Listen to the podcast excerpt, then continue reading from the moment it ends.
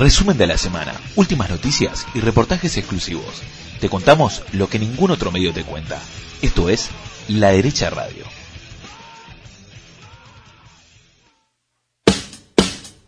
Buenos días, buenas tardes, buenas noches. Estamos en una nueva emisión de La Derecha Radio, el programa que hacemos con Juan Dou. ¿Cómo está Juan? ¿Cómo andas, Cari? ¿Todo bien?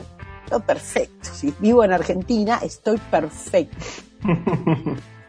Escuchame una cosa, vamos a hablar un poco de Argentina, porque no sí, podemos... qué semanita nos dio Argentina. ¿eh? Sí, eso te iba a decir, de todo. Tenemos cosas em, para que, que- que dan para la chanza, porque realmente lo fueron. Vamos a hablar primero de lo que no da para la chanza, lo que es, es gravísimo, que es una sucesión de casos eh, de inseguridad. A ver, yo no sé si cambia la estadística, lo que cambia, o sea, si hay más o menos. No porque, no porque sea poco, sino porque bien, venimos teniendo zonas muy calientes con un nivel de inseguridad altísimo que de pronto salió, saltó a los medios. Sí, sí, hay, hay un poco de mediatización, pero te digo, el, el otro día viste que, que Gabriela Cerruti salió a decir que en realidad los casos están bajando en la provincia y están subiendo en la ciudad. Bueno, eh, Loca, como- ¿no? Cualquier como cosa. Decir No, claro, lo que como, se te cante. como buen, como buen periodista que no soy, eh, me fui a buscar los números y realmente es, es, es al inverso. O sea, eh, la realidad es que la provincia de Buenos Aires desde abril de este año está subiendo los casos de delitos eh, mensuales todos los meses, eh, bien lineal, todos los meses tiene 10.000, 15.000 delitos más que el mes anterior. y el último dato es del de agosto y hay 40 hubo 45.000 delitos en la provincia de Buenos Aires, lo cual es, es un nivel, eh, a menos el, el último dato que tengo es junio del 2019 y es muchísimo más bajo, está en torno a los 30.000 eh, delitos. Así que hay una suba Con- convengamos, Juan, considerable en estos Claro, cuando tenés, años. cuando tenés una denuncia, o sea, el, el motochorro, el delito chiquito, qué sé yo, no se denuncia. Las denuncias Claro, estos son los delitos denunciados, claro, exactamente. Sí, y los sí, delitos sí, denunciados son los delitos, o sea, si tenés un delito grave, insisto, el, el, el atraquito chiquitito, el robo, El punga, eso no punga y qué sé yo, no se denuncia. Lo que se No, denuncia es cuando pasa no. mayores porque realmente, entonces estamos hablando de, que- de que la gente realmente no puede vivir, es algo que viene pasando hace muchísimos años, nunca decreció. Este, y, Mira, y te digo, en la capital, ya que estamos, en la capital, que Cerruti dijo que estaba subiendo, bueno, datos de 2021 no hay porque por esas cosas de la reta, los, eh, el tema de delitos en la capital se publica anualmente, eh, pero tenemos los datos de 2020 y la verdad que eh, si comparamos eh, 2018, 2019 y 2020, todos los años fue bajando. En 2018 había más de 70.000 delitos, en 2019 hu- eh, hubo en torno a 60 y en 2020 hubo en torno a 30, o sea, está bajando bastante fuerte. Habrá que ver eh, a fin de año eh, si subió en 2021, yo creo que va a haber subido porque, bueno, 2020 fue un año muy especial por el tema de la cuarentena, eh, pero no, no es, no es para decir una tendencia de que está subiendo, ¿no? Es, es- en realidad si vos agarrás los últimos tres años está bajando y la provincia está subiendo. Pero bueno, eh, na- nadie le hace fact check a, a Cerruti más que nosotros, así que no pasa No, nada. y además es muy raro porque tampoco hay, a ver, tampoco hay una estructura de repregunta que suele haber cuando, cuando ponen un vocero a contestar preguntas todo el tiempo. La idea Claro. es cubrir al funcionario y que los tortazos se los coma el, el vocero, pero el vocero se tiene que comer los tortazos porque la repregunta, el dato, la cosa caliente, digamos, se supone Está que para eso. está para eso. Ahora, si, si no, si no está para eso, entonces no la pongas, porque la verdad que es de adorno y para decir cualquier cosa. Vayamos a, a lo, a lo que pasó concretamente, el, el desencadenante, la gota que rebalsó el vaso en la provincia de Buenos Aires fue el caso, el famoso caso del kiosquero que recorrió el mundo.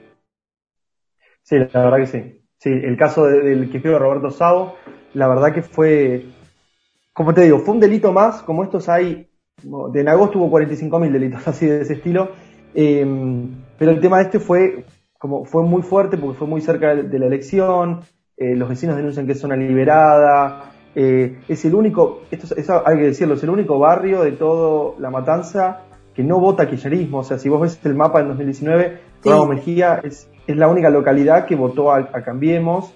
Se ha hablado mapa mucho.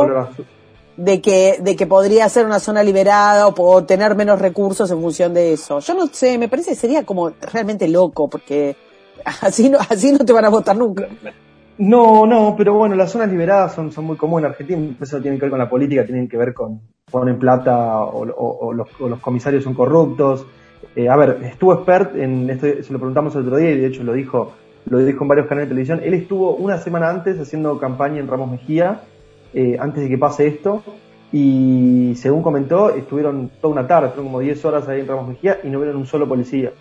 Eh, y esto lo mismo lo decían los vecinos cuando le entrevistaban al hijo del kiosquero asesinado. Dijo: Yo iba de mi casa al kiosco y nunca vi un policía.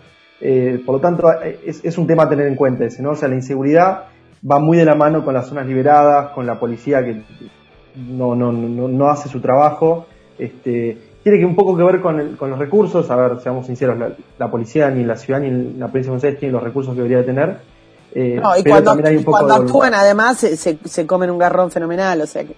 Hay bueno, totalmente. es, todo es todo un cóctel de, molotov de, barbaridades. No tienen los recursos, no están preparados, si actúan, este, son juzgados, eh, es, es, es, toda una locura.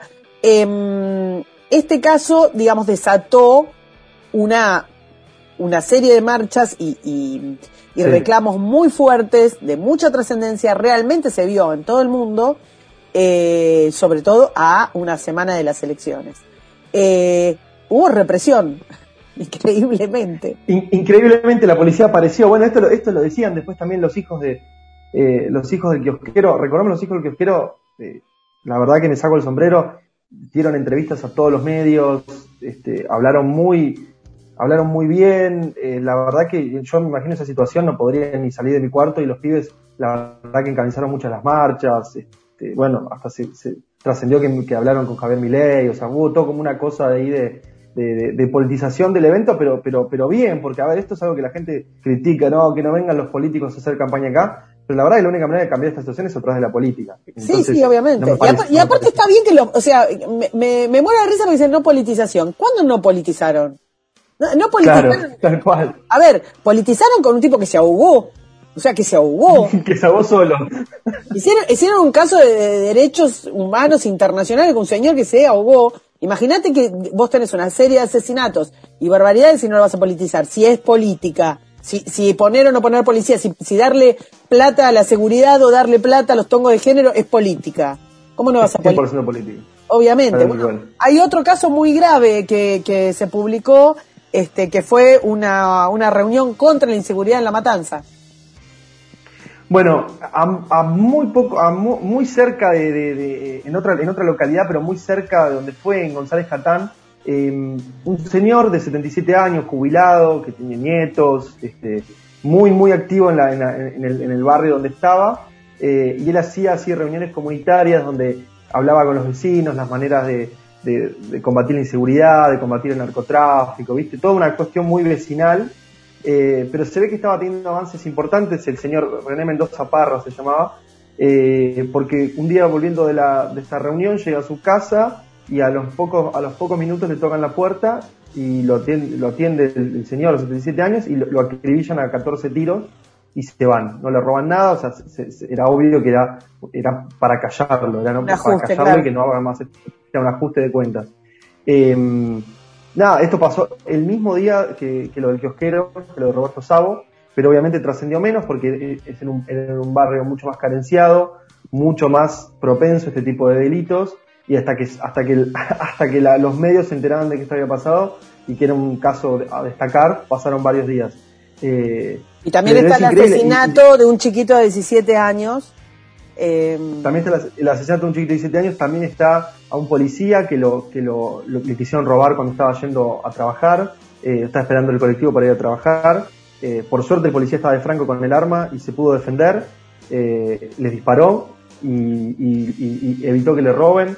esto es un poco, a ver, el, señor este era policía, ¿no? Pero una persona que, que tiene un arma y está entrenada y tiene licencia, debería tener el mismo accionar que, el policía, ¿no? O sea, te viene a robar, sacas el arma, defendés tu propiedad, defendés tu vida. Eh, si este policía no tenía, arma, quién sabe cómo hubiera terminado la situación. Hubiera terminado como los demás. claro, porque, pero para Cari, porque hoy, hoy te roban, y no es que te roban solamente, te roban y después te pegan un tiro en la cabeza. Es como le pasó a Roberto Sau. no, no, puedes decir, no, bueno, si vos le das todo, eh, se van y, y, te dejan en paz. No, porque te roban y cuando se están yendo te pegan un tiro. Hay muchos aspectos de esto. En algún día vamos a hablar con alguien especialista en inseguridad y cómo va creciendo la marginalidad respecto de los que cometen delitos, ¿no? Porque eh, hay casos que son terribles, el caso de Sago, o sea, ¿qué, necesidad, o sea, si ya lo, lo, te, lo, habías robado y qué sé yo, qué necesidad de bajarlo, pusieron cinco tiros, creo. Eh, ahora, eh, esto amplió un poco el debate sobre las armas eh, y, y se, se, hizo, se empiojó un poco. En principio porque los medios les gusta empiojar porque, porque les da, digamos, porque, porque les da eh, share, pero además porque no entienden nada. Entonces empezó el no. debate de la, claro, del debate de la mano dura, de la mano dura, cuando decimos mano dura no es eh, la gente, es la policía, o sea, mano dura es la policía porque es quien puede aplicarla. Después está el debate de la autodefensa, el derecho a autodefensa y, y flexibilizar este, el, la, la, aportación de armas de manera tal que la gente tenga un mínimo, porque, a ver, la aportación de armas no es para los, los ladrones portan armas, los, los asesinos portan Claro, armas. exactamente. Miran, Renaper, no, vamos a ver si te hacen el análisis. Todos los casos, Cari, todos los casos de los, todos los casos de los que hablamos recién, todos portaban armas ilegalmente. Claro, o sea, la ley obvio. La, la, respeta, la respeta la víctima nada más, el delincuente no la respeta. Entonces ya está. No, no hay este análisis psicológico, ni, ni claro. se, se, evalúa al señor este asesino para ver cómo está y qué armas lleva. Eh, de hecho, al chiquito de 17 además lo, le, le clavaron un puñal, creo.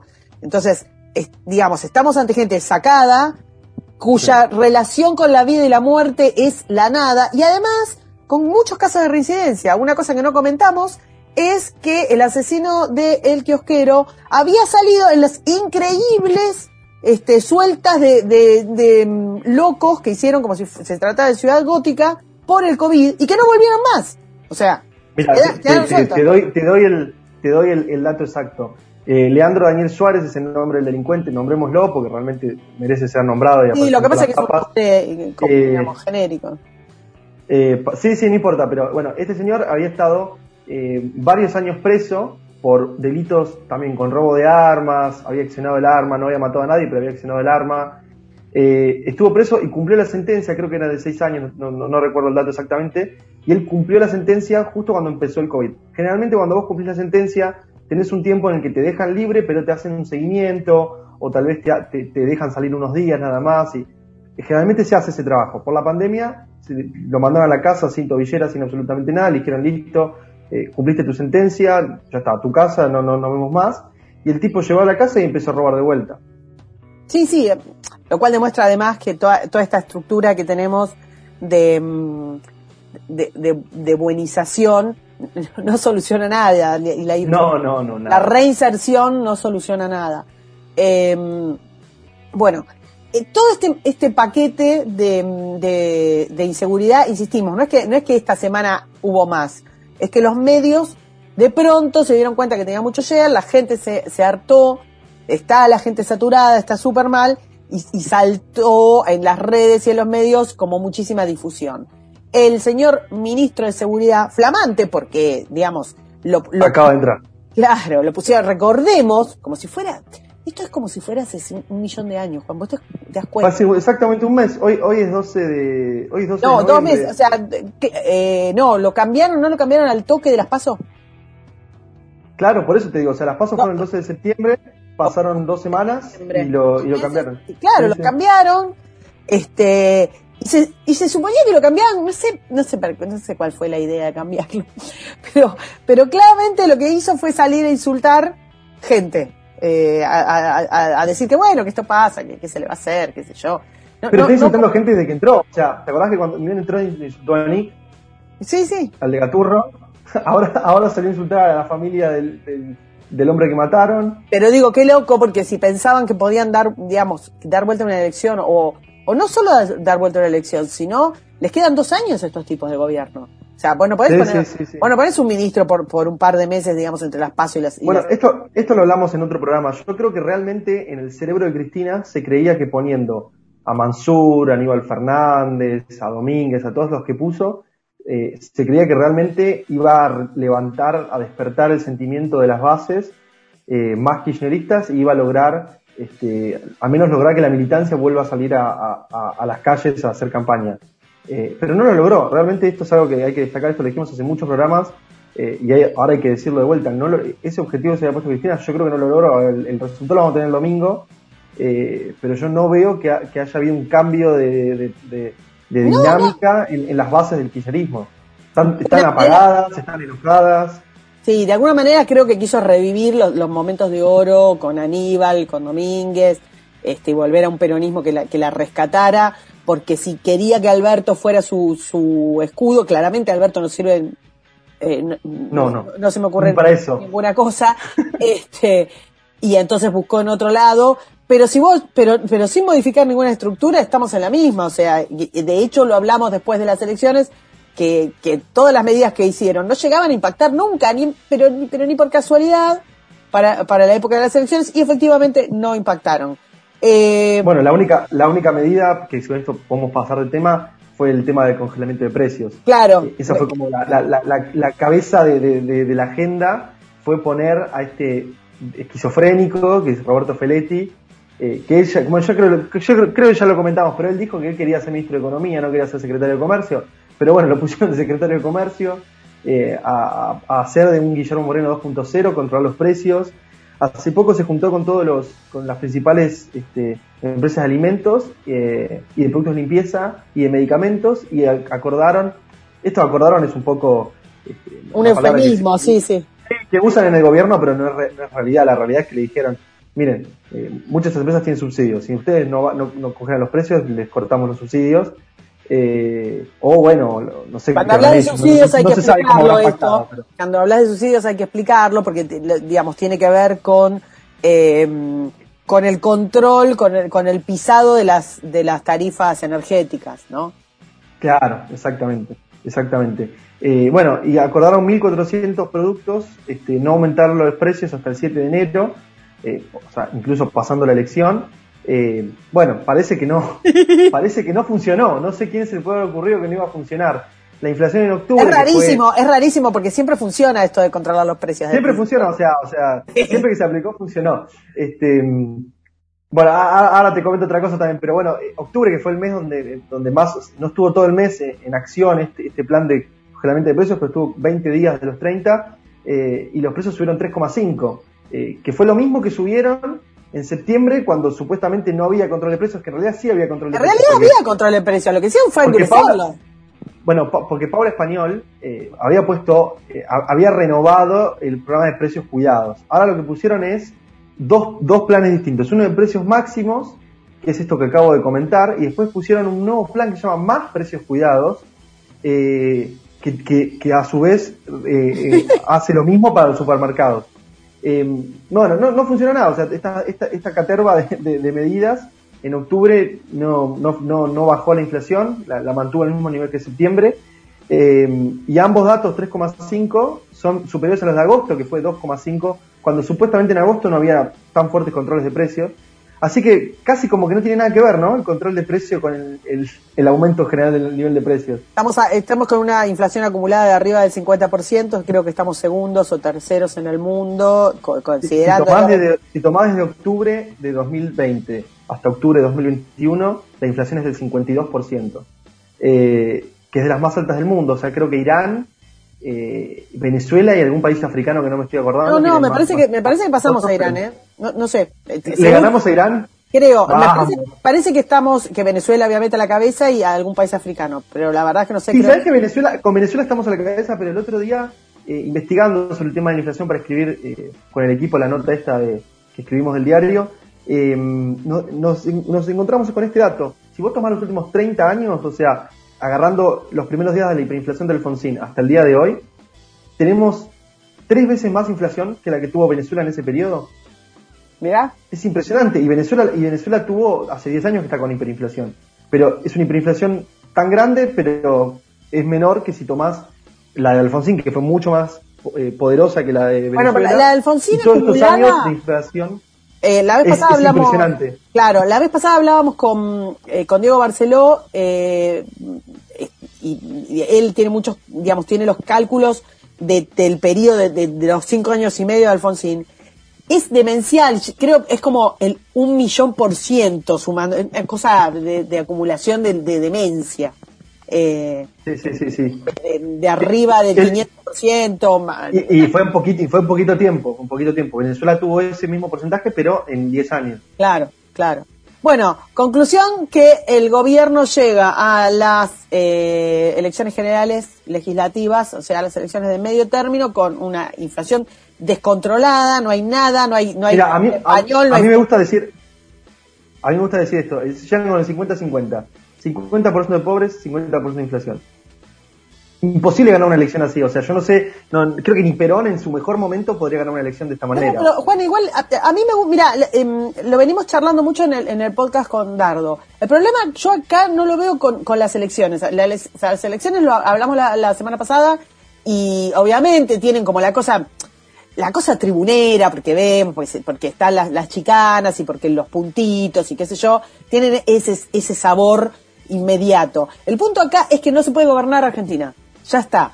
En esta situación, con esta, este nivel económico eh, de, caída de todo, con todo pisado, recordemos que no tenemos acuerdo todavía con, el fondo, recordemos que tenemos un control, un cepo cambiario eh, pero demencial. Bueno, para Cari, eso, eso es lo que te, quería comentar ahora. Eh, el precio cuidado, que sería el precio del, dólar, que está, está como un precio congelado, también es un control de precios, no lo están pudiendo frenar tampoco, porque el dólar se fue a 207 ayer. Claro, y, y, consideremos que eso, poniéndole un revólver a la cabeza a otra gente para que salga a vender porque está cerca la cueva. Este, no, no, por eso digo, eh, eh, para pensarlo y, pasamos a otro tema y salimos de Argentina, el punto es, sí vamos a tener, em, el, diario va a cubrir las elecciones como lo hace siempre y, y tenemos toda la cosa que, insisto, dentro de lo morboso es divertido, porque, porque van los puntitos, porque vamos teniendo las bocas de urna, porque vas viendo lo que dice cada uno de, los, este, sobre todo los perdedores, es lo más divertido. C5N va a tener de nuevo sus picos de rating, eh, pero eso no es el análisis real. El análisis real, más allá de lo que las maquinarias electorales puedan hacer, y es otra cosa, las maquinarias electorales están para eso, y no es que refleje la realidad, la realidad es lo que vos acabas de decir tenemos un gobierno que no puede controlar la inseguridad, de ninguna manera está absolutamente desbordado, no puede controlar el sur de Argentina, no puede controlar el norte de Argentina, no puede controlar la economía. Y, y, hizo solamente la mitad de su mandato. Así que, dos años enteros. Este, con este panorama luminoso, vamos a pasar a Bolivia, otro que, que hicieron. otro éxito del socialismo del siglo XXI. sí. Los éxitos del foro. Mirá, vos sos un bebé, pero en una época se, hacían como. Eh, eran blockbusters de los que vendían discos y CDs y qué sé yo, que eran como los éxitos de tal, los éxitos de tal, ¿no? Este, todos los 20 éxitos de esto. Como los 20 éxitos del Foro de San Pablo habría que hacer, porque los tipos triunfan ganando elecciones y después es una catástrofe todo. Después es una catástrofe, sí. Prácticamente todo. Contame qué está pasando en Bolivia. Bueno, eh, antes de hablar de Bolivia, me gustaría contar, contarles un poco al oyente que tal vez no sabe, la verdad que no, tendría por qué saberlo, cómo es la idiosincrasia de la política boliviana. Eh, vos tenés, en Bolivia es el partido más, que es Movimiento de Socialismo, que es, eh, es como el kirchnerismo acá en Argentina. El partido de Evo. Que es el partido de Evo, gobierna desde 2005, no, no me recuerdo, hace como 20 años que gobierna casi ininterrumpidamente, la única vez que, que se interrumpió su mandato fue cuando se descubrió que el tipo había hecho fraude electoral, esto ya lo hablamos en el programa Gonzalo Chaga, eh, un, fraude electoral sin precedentes, eh, el tipo tuvo que renunciar porque la, situación era imposible de, continuar, se va, se escapa, se viene a Argentina. Se viene para acá, no era con, con Sara Chaga, era con, con, Leandro Querido, que ya lo vamos a, volver a con Leandro Querido, es verdad, que hablamos, que hablamos de, Recordemos que tuvimos muchísimos dirigentes argentinos, no de los kirchneristas, que se desprende porque el partido de Evo es, es el paralelo al kirchnerismo, tiene sentido que el kirchnerismo lo abrigue, de hecho este Alberto lo, lo trajo y lo apañó acá. Sí, sí, Tenemos dirigentes de la oposición que, que se presentan como liberales este, diciendo que era que, que no, que no podía, que no era fraude y diciendo que era un golpe de estado. Dirigentes que se presentan hoy como liberales. Digo porque si no y, cualquiera los puede buscar, ¿eh? porque están dando vueltas en las redes. De, de hecho están como candidatos ahora algunos. Sí, sí. Eh, bueno, eso eso por un lado, ¿no? O sea, el único momento en los últimos 20 años más o menos que Bolivia no fue gobernado por el socialismo fue un año y pico de Yarin Áñez, que de hecho tuvo que enfrentar venía muy bien económicamente, políticamente, tenía acuerdos con todos los partidos. De hecho, el MAS, como tanto se habla de golpe de Estado, el MAS conservó su mayoría en el Senado y en el Congreso. Exactamente. díganme una dictadura que el Poder Ejecutivo tenga oposición, eh, o sea, la oposición sea mayoría en el Congreso, no importa. Eh, le agarró la pandemia, bueno, se fue todo para, para cualquier lado, ella había hecho una promesa de que no iba a participar en las elecciones, se presenta como candidata, le tira la imagen al piso esa situación, el gobierno se va por los aires, termina eh, presentándose, como se suele decir del fin político, un títere, un Alberto Fernández de, Evo Morales que se llama Luis Arce, eh, arrasan las elecciones, que también estuvieron plagadas de fraude, porque eh, Bolivia es otro país que tiene mucha fuerza, los departamentos que sean como las provincias, eh, entonces es muy difícil que un poder ejecutivo que acaba de llegar al gobierno después de 20 años sin haber, o sea, sin estructura, porque ni siquiera ganado unas elecciones, ¿no? O sea, de repente un día hay una persona que está a cargo del gobierno, es muy difícil que esa persona pueda eh, hacerse cargo de las elecciones eh, y pueda evitar el fraude de, en departamentos donde gobierna el socialismo hace décadas. por lo tanto, fueron muy, muy polémicas las elecciones, hubo muchísimas denuncias de fraude. Gana, gana el movimiento del socialismo de vuelta eh, asume Arce como presidente, muchos decían que Arce iba a ser la gran campo, iba a renunciar y le iba a dar la posibilidad a Morales de, ir a unas nuevas elecciones y, que Morales gane, como, como pasó acá en Argentina con Perón. Eh, pero Ese no se animaron porque la primera... Pero, ¿sabes qué, Juan? Y eso es raro porque eso es, pensar en una forma anterior. El socialismo del siglo XXI viene, viene gobernando con títeres, manejados de la sombra. Sí, pero, lo, hicieron con Dilma, lo hicieron con Arce, lo pretendió hacer Correa, lo único que, bueno, que se le dio vuelta a Lenín Moreno, pero, eh, pero, pero era el plan. Pero, justo, eh, eh, yo creo que el plan con Alberto, ¿no? Y, yo creo que, que, viendo toda esa experiencia, Evo Morales quiso hacer esto que te estaba diciendo de llamar a elecciones y presentarse él. El problema es que hubo algunas elecciones municipales así, ni siquiera de medio término, fueron como adelantadas, fue una cuestión de, del calendario y se ve que el movimiento socialismo se olvidó de hacer el fraude, dijo, bueno, este, ya estas elecciones están ganadas y la derecha arrasó, arrasó en todo el país, ganó casi todas las gobernaciones, eh, todos los congresos eh, locales los ganó. Entonces ahí, bueno, ahí se le prendieron las alarmas a, Evo Morales y no llamó a elecciones nacionales porque se dio cuenta que iban a tener que hacer un fraude espectacular para ganar. Eh, pero bueno, al margen de todo eso, yo quería hablar un poco de la idiosincrasia de, los bolivianos, porque en Bolivia, Bolivia es un país que está todavía bajo la dinámica de unitarios contra federales. O sea, ellos todavía están en esa situación.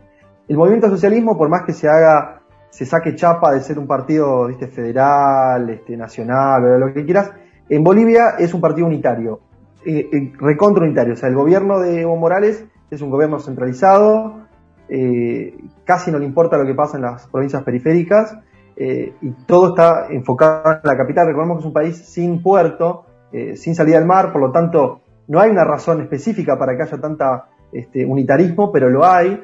Eh, por lo tanto, esto generó una dinámica en la sociedad boliviana de algo que se llama comités cívicos. Los comités, ¿Qué son los comités cívicos? Son agrupaciones sociales, civiles, de personas que dijeron, bueno, el gobierno eh, el gobierno centralizado, nosotros estamos acá, en Santa Cruz, en Potosí, Cochabamba, no nos van a dar bola porque no estamos cerca de la capital. Entonces, eh, nos queda en nuestras propias manos hacer un gobierno, porque el gobierno central no nos da bola, no nos baja recursos, ni, siquiera nos manda eh, policía, no, hace nada. Esto hace muchos años, ¿no? hace como 50 años.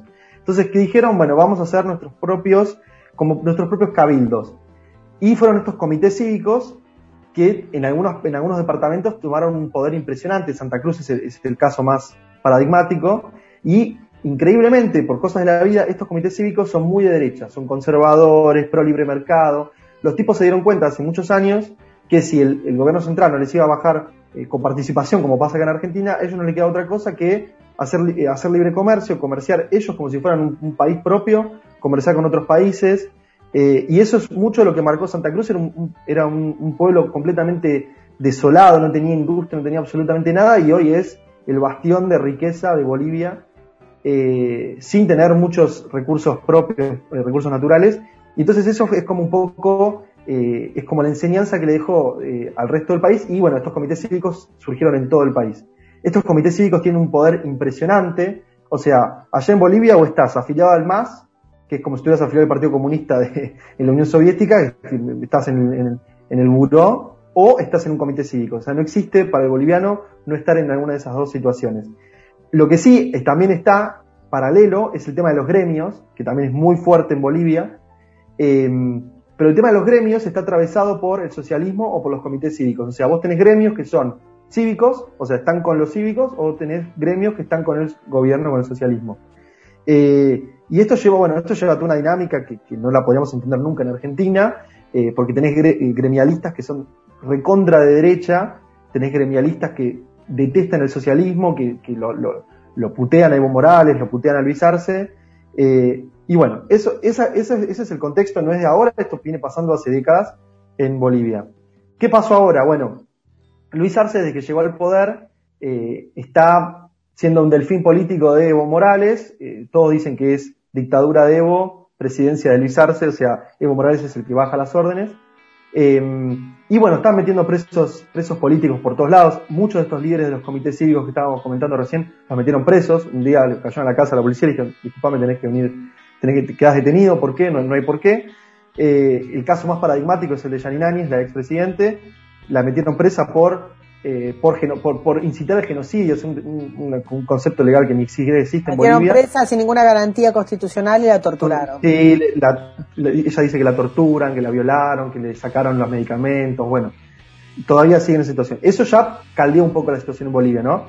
Eh, era muy querida por los comités cívicos, eh, pero bueno, eso por un lado. Y bueno, y a lo que sacó ahora Evo Morales, que por, por qué explotó todo en protestas, ahora están llamando un paro nacional, eh, Evo Morales y Luis Arce sacaron una ley que se llama la Ley 1386, que tiene el nombre de Estrategia Nacional de la Lucha contra la Legitimación de Ganancias Ilícitas, que es una cosa que si no vamos a, vamos a, luchar contra la corrupción financiera, una cosa, un concepto medio, medio arcaico, pero que lo tienen ellos.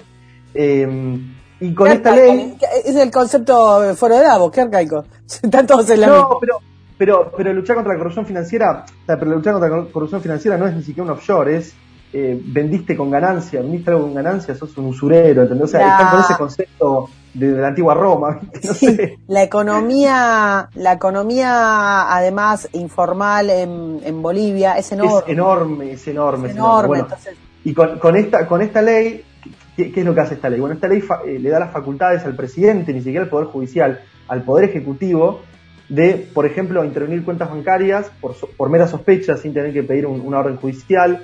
Eh, pueden eh, intervenir, este, pueden intervenir los, eh, ¿cómo se dice? Las, pueden embargar bienes, pueden, te, pueden sacar el alquiler, si vos estás alquilando te pueden decir, bueno, no puedes alquilar más, este, un, montón de cosas, te pueden meter preso por sospecha de que estás, de que estás vendiendo con una ganancia extraordinaria, bueno, un montón de cosas, un montón de cosas que... Mm, todo, esto está explicado, así que siempre que, cuando subimos eh, esta, este programa ponemos los links para que... Para sí, sí, sí, vayan a leerlo. El que quiera ver el desastre de lo que está pasando.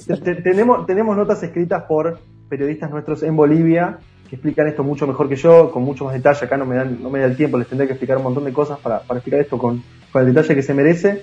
Pero la cuestión es que tanto los gremios como los comités cívicos, como los partidos del centro a la derecha, dijeron basta, esta ley se, va de mambo y vamos a salir a protestar. Y están hace hoy que se cumplen cinco días, están desde el lunes en un paro nacional, eh, donde, bueno, nadie va a trabajar, cortan todos los accesos a las ciudades. Eh, bueno, esto daña un montón a la, ciudad, a la ciudad de La Paz, a las ciudades más importantes del país, porque si no tienen los, o sea, esas son ciudades que se nutren de los departamentos del interior. Entonces, si, no, si tienen los accesos bloqueados, bueno, se nota muy rápido que, hay, que, están estos bloqueos. Eh, en los supermercados hay desabastecimiento, hay conflictos políticos, ¿viste? Cuando la casta, cuando le tocas el culo a la casta política, en un segundo ya salta todo. Y bueno, entonces Evo, Morales, ¿qué hizo? Dijo, bueno, vamos a hacer una, esto es excelente, dijo, bueno, vamos a hacer una marcha en conmemoración, eh, porque se cumplía, hace poco se cumplía los dos años de que lo, de, que se, lo tuvieron que echar del país, entonces dijo, bueno, vamos a hacer una celebración, una conmemoración a esto. ¿Y qué hizo? Sacó todo el ejército a la calle. Entonces vos de repente estabas en Santa Cruz, en el paro, y de repente te pasaba un tanque por al lado. No, él estaba, estaba haciendo desfile, ¿no? Estaba desfilando ese tanque, no te estaba haciendo a reprimir. Bueno, a pesar de esto, la gente continuó. En Bolivia se usa mucho el concepto de marcha continua, que quiere decir que un comité, por ejemplo, marcha de tal hora a tal hora, cuando termina viene otro comité y le, toma la posta y, están 24 horas sin parar este, marchando. Eh, bueno, y están así desde el lunes, hoy se cumple el quinto día. Ayer a la noche salió a hablar Luis Arce y dijo, bueno, eh, tal vez tenemos que sentarnos a hablar porque esto se nos fue de las manos, eh, pero los comités cívicos dijeron, bueno, hasta que no esté todo resuelto nosotros no paramos de marchar. Así que el día de hoy siguen marchando depende de cuándo escuche este programa, tal vez se, solucionó la situación, pero hasta el día de hoy la situación de Bolivia está al rojo vivo y muchos la están comparando con 2019 cuando Evo Morales se tuvo que ir del país, eh, por una cuestión de que cuando tenés a estos tres grupos, los partidos de la oposición, los gremios y los comités cívicos, todos unidos, el movimiento socialismo, por más poder que tenga, queda muy limitado. Recordemos también que Evo había querido que el ejército reprimiera en 2019, ¿te acordás? Este, bueno, eso fue, eh, ese, fue una de las principales razones por las cuales se fue del, gobierno, porque él le dijo al ejército que reprimiera las protestas cuando se había sabido que, que, él que Con el fraude, escandaloso que había hecho. La gente salió a protestar. Quiero repetir porque cada personaje, estoy tratando de no utilizar eh, adjetivos, eh, que, que habló acá sin tener idea de lo que había pasado, hubo una manifestación enorme de la gente porque sabían del fraude, Evo Morales mandó a reprimir y el ejército se negó a hacerlo. Esa fue la razón por la cual la rata cobarde salió corriendo, nadie lo echó y no fue un golpe de Estado. Bueno, eh, te, agrego algo, desde que volvió está haciendo una purga en el ejército y en la policía. Exactamente, eso es lo que te iba a policía antimotines, La policía antimotines se llama ya, que es la, policía que se encarga de controlar los disturbios de la gente y fueron los que le dijeron no, nosotros no vamos a reprimir. De hecho, esto lo publicamos nosotros, había un montón de videos eh, de los policías marchando con la gente en 2019. Sí, y estaban, eh, los audios y demás de, las órdenes que estaba dando que estaba dando Evo. Acá, eh, bueno, todo esto se todo esto se purgó, todo esto se purgó y la situación ahora es muy distinta. Los que están en el comando del ejército en estos momentos son de Evo Morales. En esa época también eran de Evo Morales, porque los había puesto Evo Morales, pero llevaban con varios años en el poder y viste que ya se alejan un poco. Pero Ahora los que están ahora los puso Evo Morales hace un par de meses. También es cierto que la política económica de Evo Morales previo al 2019 no estaba en la misma situación de decadencia que tenían otros, eh, no, claro, espacios. Evo Morales hizo socialismo del siglo XXI, sobre todo en las cuestiones ideológicas y demás, pero no se jode en Bolivia. Lo que vos estabas diciendo es una cosa eh, real. Bolivia tiene un historial de que cuando no les gusta mucho un político, qué sé yo, lo sacan a patadas. Lo sacan a patadas en el mejor de los casos. Eh, con lo cual, eh, eso, eso estaba, digamos, más o menos bien. Y en los últimos tiempos sí se fue a la miércoles. Entonces, realmente, este, tampoco tiene tanto margen Evo, por eso se radicaliza.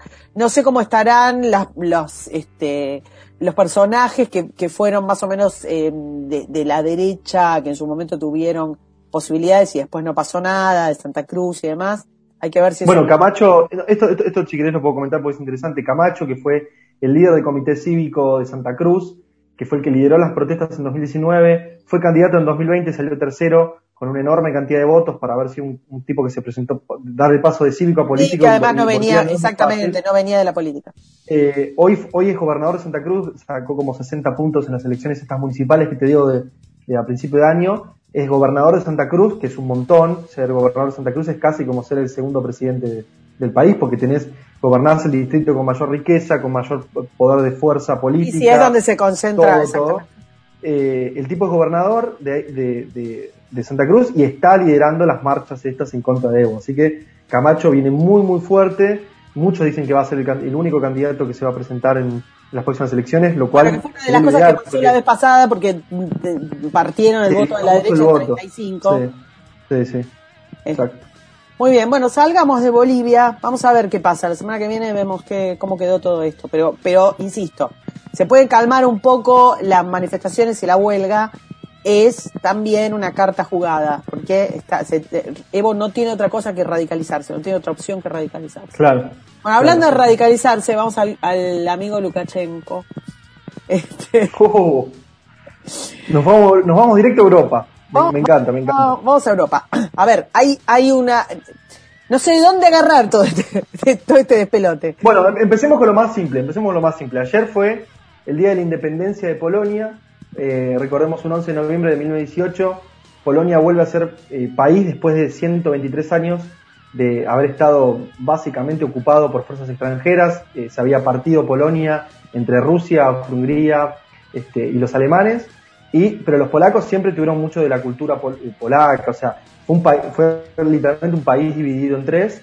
en 1918, después de la Primera Guerra Mundial, le devuelven su, su, territorio histórico, fundan la Segunda República de Polonia y ese, ese momento para los polacos es un momento este, de máxima importancia porque esa Segunda República, que recordemos termina con la invasión de la Alemania nazi en 1939, Exacto.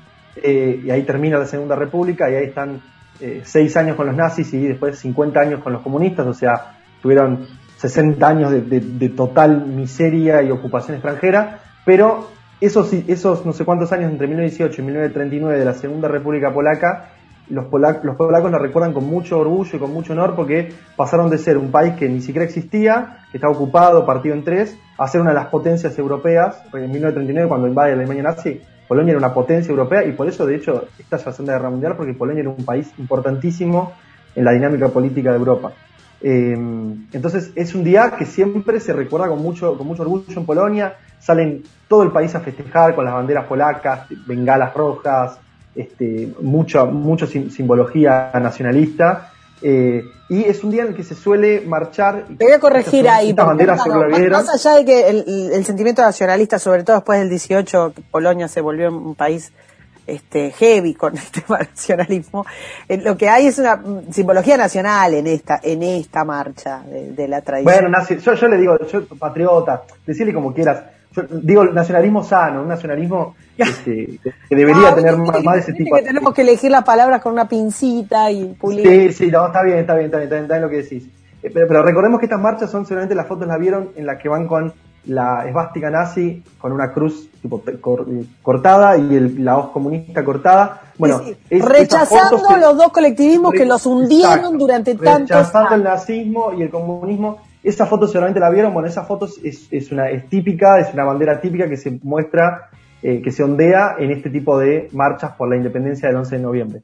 Eh, esta fue muy particular porque, obviamente, eh, el, el, alcalde que está ahora en Varsovia es un izquierdista horrible, este, había dicho que no se podía salir a marchar porque, bueno, por el COVID, porque había mucha violencia, no sé, no sé qué cosa y el gobierno nacional sacó un decreto diciendo que era un día eh, tan patrio que no se podía prohibir la, manifestación en esa fecha.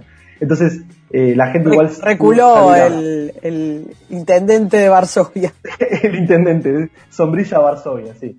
Em, pero bueno, toda esta, toda esta marcha, todo esta, este sentimiento nacional, patriota, todo se da en un, contexto muy raro en, Polonia, porque por primera vez desde, desde, que, desde que cayó el muro de Berlín casi, que están teniendo una fuerte, este, un fuerte problema con su soberanía, que ellos no la negocian. El tema de la soberanía me, sacás un árbol de mi frontera y se va todo el carajo, para los polacos es así. Em, y están teniendo ese, problema ahora con Bielorrusia, que en realidad Bielorrusia, decir Bielorrusia es como decir, es la nada misma, ¿no? Estamos hablando de Rusia, porque Bielorrusia es un satélite de Rusia que hace lo que, lo que Putin le dice. O sea, a ver, ¿qué fue lo que hicieron? Bielorrusia está desde el principio de año mandando eh, migrantes, refugiados árabes y africanos de religión musulmana, los está mandando, les dice, bueno, los sube autos, los lleva a la frontera con Polonia, y, les dice, va, Está bien, vamos por parte. Ahí hay un corredor de, em, de tráfico, o por lo menos de uso político, esto que, que se usa tanto decir de estas guerras eh, complejas, nuevas, que, que, no son tan claras, que no son eh, de, tanques enfrentándose, este, en el cual los eh, inmigrantes se utilizan como este, arma de guerra. en muchos sentidos. En, algunos metiendo directamente, recordemos que hace unos pocos meses, por ejemplo, eh, en un cruce de, de la de la interna este, africana, eh, les mandaron 10.000 migrantes a, a Ceuta, a España, para, que, para que aprendan. Para, para, que vean, para que vean trata. Acá, te lleno, te, clavo, te hago una, perdóname Juan, te, te clavo 10.000 tipos en, en tres días para que veas, y eso es, es como una especie de neo ejército de ocupación. Eh, Digamos, están usando los así. específicamente acá lo que pasó es que, ¿te acordás que esto lo creo que lo hablamos en otro programa? Eh, Lukashenko, que es el dictador de Bielorrusia, está teniendo quilombos por todos lados porque bueno hubo una elección donde metió preso toda la oposición la Unión Europea le puso la, la, la, la, la, Juan Guaidó sí la Juan Guaidó de allá tuvo que huir a Lituania eh, bueno, la Unión Europea le puso sanciones muy, muy fuertes a Lukashenko y a Putin por bancarlo a Lukashenko. Entonces, ¿qué hizo? Putin y Lukashenko dijeron, bueno, ahora te vamos a mandar 50.000 refugiados a tu frontera y a ver cómo te las arreglas. El tema es que tuvieron la mala idea de mandarlos por la frontera con Polonia, pensando que Polonia los iba a dejar pasar y Polonia dijo, ni en pedo, les armó, un, les armó como un alambre de púas, como una, un muro así improvisado, una valla improvisada, mandó al ejército, mandó como 15.000 soldados a la frontera con, con Bielorrusia y estos, estos 50.000 refugiados están ahí como que no saben para qué lado ir. Eh, según dicen los periodistas locales, Lukashenko dio la orden de, al que va para atrás, al que quiere volver para Bielorrusia se le dispara. Lo fusilan, exactamente. Y, y, y, los polacos no los dejan pasar, entonces están ahí, o sea, las fotos son impresionantes, están acampando en la frontera de Polonia eh, obviamente la izquierda en Polonia porque hay algo está tratando de hacer que la, izquierda en Polonia, la, izquierda en Polonia está tratando de pasar una ley para que para dejarlos pasar. Eh, por suerte el Parlamento de Polonia está controlado por la derecha y están el otro hace poco votaron y dijeron que esta ley no, iba a pasar de ninguna manera. Pero bueno, eh, y esto déjame aclarar, Alemania, que es en realidad a donde quieren llegar estos refugiados, Alemania abrió un cupo, esto es impresionante, Alemania dijo, no, no, yo quiero que entren estos refugiados, abrió un cupo de 6.800 refugiados que podía aceptar, mandó un avión a la frontera de Polonia, levantó 6.800 de estos refugiados y se los llevó a Alemania. Esto en la semana pasada. Eh, para que te des una idea del nivel de entreguismo que, o sea, te están mandando refugiados como, como arma de guerra y los tipos, sí, sí, vení, vení, yo te, te, dejo entrar. Acá hay, acá hay, por eso te decía, acá hay muchos actores, esto es una novela venezolana y, y, y cada actor tiene eh, a, la vez como, como capas de conflicto. Entonces es como muy complejo. Por un lado, se viene peleando Polonia con la Unión Europea. La Unión Europea con un grado de intervencionismo, nosotros acá ya lo hemos hablado, la, la Unión Europea que nació como un, este, un tratado de, de, libertad de bienes y, servicios y personas, pasó a ser un superestado que está determinando inconstitucionalmente, porque no, de, digamos, los acuerdos de los estados no permiten el grado de injerencia que la Unión, que, Bruselas quiere tener sobre esos estados, está este, tratando de meter sus regulaciones y sus leyes eh, respecto de un montón de temas, temas culturales, temas educativos y un montón de cosas. Ahí se clavó Polonia en que no, y von der Leyen, que es en este momento la eh, comisario, digamos, de, la, digamos, no, la comisario de la Unión Europea, le metió sanciones fuertísimas a Polonia. Hay el, grupo de, digamos, de los países eh, del este que ingresaron a la Unión Europea, ahí están en un tirado de floje hace un montón de tiempo, en el que Bruselas no puede aceptar eh, y está poniendo sanciones y a la vez no está liberando los fondos comunitarios y entonces ahí hay un despiole importante. Ahora bien, von der Leyen es, además de ser la, la inútil, absolutamente inútil, porque no ha servido en, todo en toda la pandemia, hizo todas, todos desastres absolutos y fue nefasta en todo lo, donde se metió, hizo desastre con las vacunas y todo, pero bueno, pero como, como este, verduga de género sirve un montón. Eh, tiene un enfrentamiento muy grande con los países, digamos, los ex países comunistas que, están integrados a la Unión Europea y ahí hay un problema. Además de todo esto, esta señora es alemana. Alemania viene liderando. Merkel se está yendo, pero su legado, que, increíblemente hay gente que le gusta, este, va a prosperar, que es esta, eh, este, este aceptar, digamos, la, la, la nueva esclavitud, que es utilizar migrantes para hacer presiones de orden político, para hacer como una como especies de guerras frías. Y este es un digamos, y esto es una, una como una subtrama que hay que tener en cuenta en todo esto. A la vez, lo que vos explicaste muy bien, eh, es que a Lukashenko le importan tres belines, o sea, se, se pasa por, por, por las orejas todo lo que le diga la Unión Europea. De hecho, secuestró un avión que iba de una ciudad europea a otra ciudad europea, ¿está? Eh, para llevarse a un disidente, que era un niño más joven que vos, creo, 19, 20 años. Sí.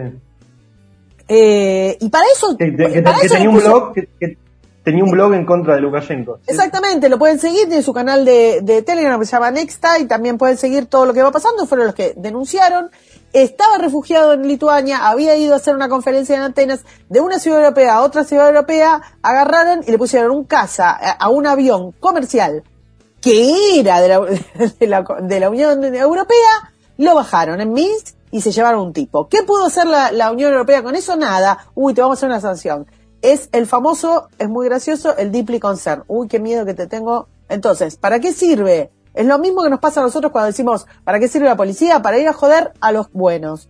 ¿Para qué sirve la Unión Europea? Para ir a joder a los buenos. Entonces le pone sanciones a Polonia, pero con Bielorrusia se le mataron de risa. A la vez Bielorrusia es la última dictadura de eh, Europa, satélite, como bien dijiste, absoluto hace décadas de eh, Putin. Y Putin tiene, en este momento, su propia pelea con la Unión Europea y particularmente con Alemania, y además es una guerra que está librando en el espacio, digamos, del manejo de, migrantes, que es una de las armas, y en el espacio eh, energético, que lo hablamos la vez pasada.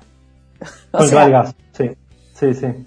Entonces, y, ahí entonces tenés la subtrama Putin, la subtrama Putin-Bielorrusia, que tampoco es un matrimonio, no, no es un matrimonio, digamos, es, un, es una paternidad que es complicada.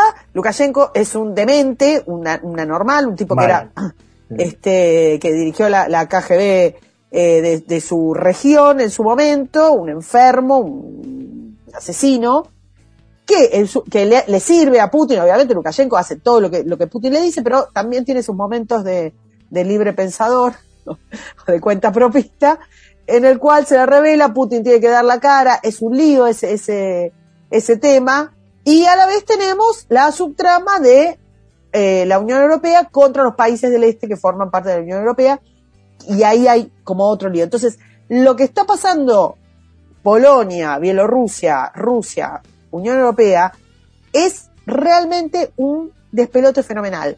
La Unión Europea no está ayudando, que debería, se supone, lo que vos estabas diciendo es perfecto, o sea, loco, si, si estoy teniendo un ataque en una frontera que lo que va a hacer es tratar de utilizar o sea, humanos como arma para atacarte, la lógica sería que ayuden. Claro, encima la frontera de la Unión es la, es la frontera de la Unión Europea, no es solamente la frontera de Polonia, es la frontera de toda la Unión Europea con Bielorrusia. Es que la verdad que si, si en ese sentido, si Polonia hubiera establecido un corredor y le dice, está bien, no se queda nadie, pasen, hubiera sido mejor. Polonia no tiene una estructura de, eh, de beneficios que atraiga a los migrantes. Eh, no, no tiene, no, tiene subsidios, no tiene, tiene una cultura muy, muy católica encima. Es muy cerrada con el tema del idioma, o sea, no es, no es amigable para, para, para, para ese tipo de, de, migrantes. Lo que pasa es que también ahí tenés otra cosa, tenés migrantes que van porque obviamente reciben un paquete de beneficios enormes y también tenés eh, en el medio de eso mezclado, que lo vienen padeciendo, terroristas. Ahí, ahí es lo que no siempre, Siempre hay infiltrados. Bueno, e, esto es un, tema que también está bueno mencionar. Estos refugiados no es que son, no es que son de Bielorrusia, son refugiados de Siria, Irak, Afganistán, el Líbano, que de hecho lo que se acusa, que esto es una, presentación que hizo Polonia, increíblemente la Unión Europea le dijo tenés razón, le investigó la Unión Europea y le dio la razón, es que eh, hay varias aerolíneas de Rusia que están yendo a estos países como Irak, Siria, Afganistán, levantan refugiados y los llevan a Bielorrusia. La principal aerolínea que hace esto se llama Aeroflot, que ahora Polonia pidió que se le imponga sanciones y que no se lo deje más viajar a Medio Oriente. Hay que ver si lo logran. No, eh, es la aerolínea que histórica de Rusia, se va a cagar risa. Y otra cosa que está haciendo también es... Pero van a estar deeply concerned, siempre están deeply concerned. Sí, sí, sí, sí, sí, obviamente se descubrió que esta Aeroflot también está mandando migrantes a Turquía para que hagan el pase entre de Turquía a Grecia, que Grecia es otro país que está en la misma situación, está con un montón de refugiados que quieren entrar por desde Turquía y le, está, le dijo que no, a pesar que la Unión Europea le dijo sí, sí, dejarlos pasar, Grecia le dijo yo no los dejo pasar. O sea, estos son dos puntos de contención que está teniendo la Unión Europea, que es Polonia y Grecia, que si, si no fuera por ellos, yo hubieran entrado como 100 este año nada más hubieran entrado como 100.000 refugiados eh, en un desplazamiento migratorio, 100.000 refugiados, un montón. No, no, por eso, digamos, lo, lo que estamos viendo y eh, si, si los oyentes tienen ganas de ponerse a mirar las imágenes, van a ver que eh, cuando decís un campamento o refugiados, eh, no hay familias ahí, no hay mujeres. No, son todos hombres, son, son todos hombres de 30 años. Sí, no, de, sí, de, sí, sí. de- entre 20 y 30, todos varones, sin niños, sin mujeres, sin ancianos. O sea, no sé qué más necesitan, que les hagan dibujito. Este, pero, Soy terrorista. Claro. Eh, y, y- y que además empezaron a atacar con piedras, con este, Sí, sí, sí, sí. los están armados, que tiraron fuego y qué sé yo, a los este, soldados polacos. El presidente polaco, que espera que me, me cuesta mucho el nombre, vos lo tenés por ahí. Eh, El presidente polaco se llama Andrés Duda, eh, pero en realidad el que gobierna el Poder Ejecutivo es el primer ministro que se llama eh, Mateusz Morawiecki.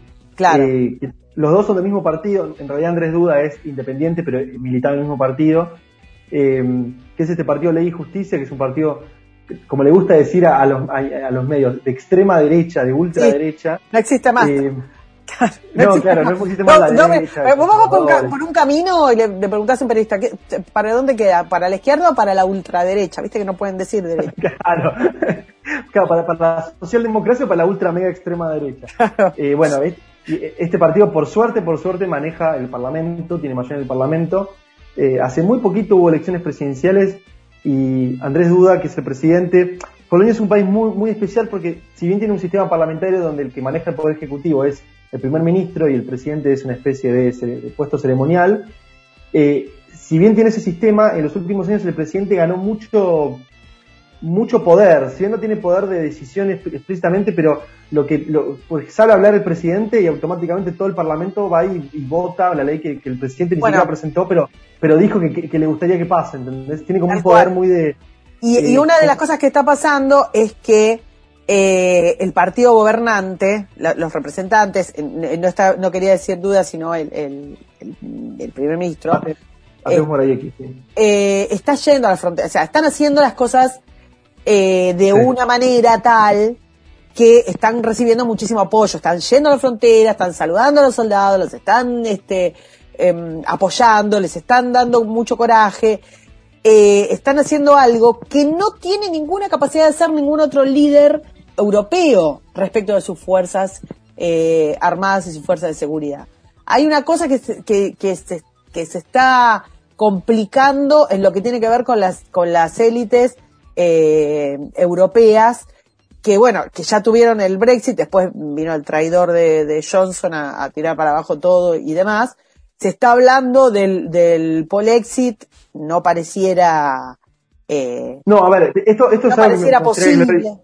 Me, me gustaría aclarar este tema y si querés ya vamos cerrando, pues estamos pasando horario, pero los, los, los países como Polo, que integran el grupo de Visegrado, que son Polonia, Hungría, creo que Checoslovaquia, y no sé si me estoy olvidando algún otro, eh, Austria, tienen esta, esta idea de no irse de la Unión Europea, pero sino reformarla. O sea, ellos son reformistas.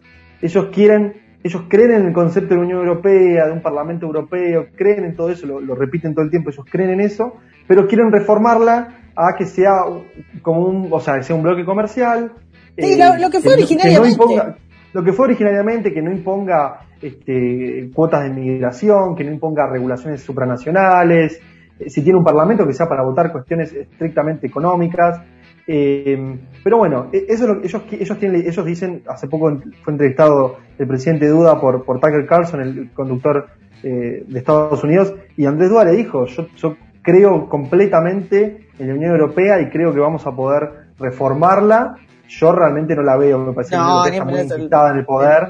Pero bueno, ellos, ellos, ellos no se van a ir. ¿no? Yo- el Polexit, si bien lo piden muchos los, los ciudadanos de Polonia, eh, el gobierno tiene esa, esa, esa visión. Y es una visión también que comparte, por ejemplo, Vox. Vox eh, no se quiere de la Unión Europea tampoco. No, no, de, eh, lo que pasa, bueno, y con esto cerramos. Eh, Sí. Claramente, digamos, se desvirtuó absolutamente lo que fue originalmente y eh, es como un es como un, un tabú decir, bueno, ahora rompo todo, quieren volver a, creen, que, no, que digamos que yo no estoy de acuerdo, eh, pero no, quién miércoles le importa, pero digo, creen que pueden volver al, al Estado supranacional bueno. Es claro que, que no, es, es claro que como están las cosas, tenés el Estado supranacional, más tarde, más temprano, eh, pasa esto. Pero bueno, siguen creyendo que no, que, que es un problema, siempre, viste como, es, es un problema de gestión. Si, si vienen unos Es un problema de gestión, claro.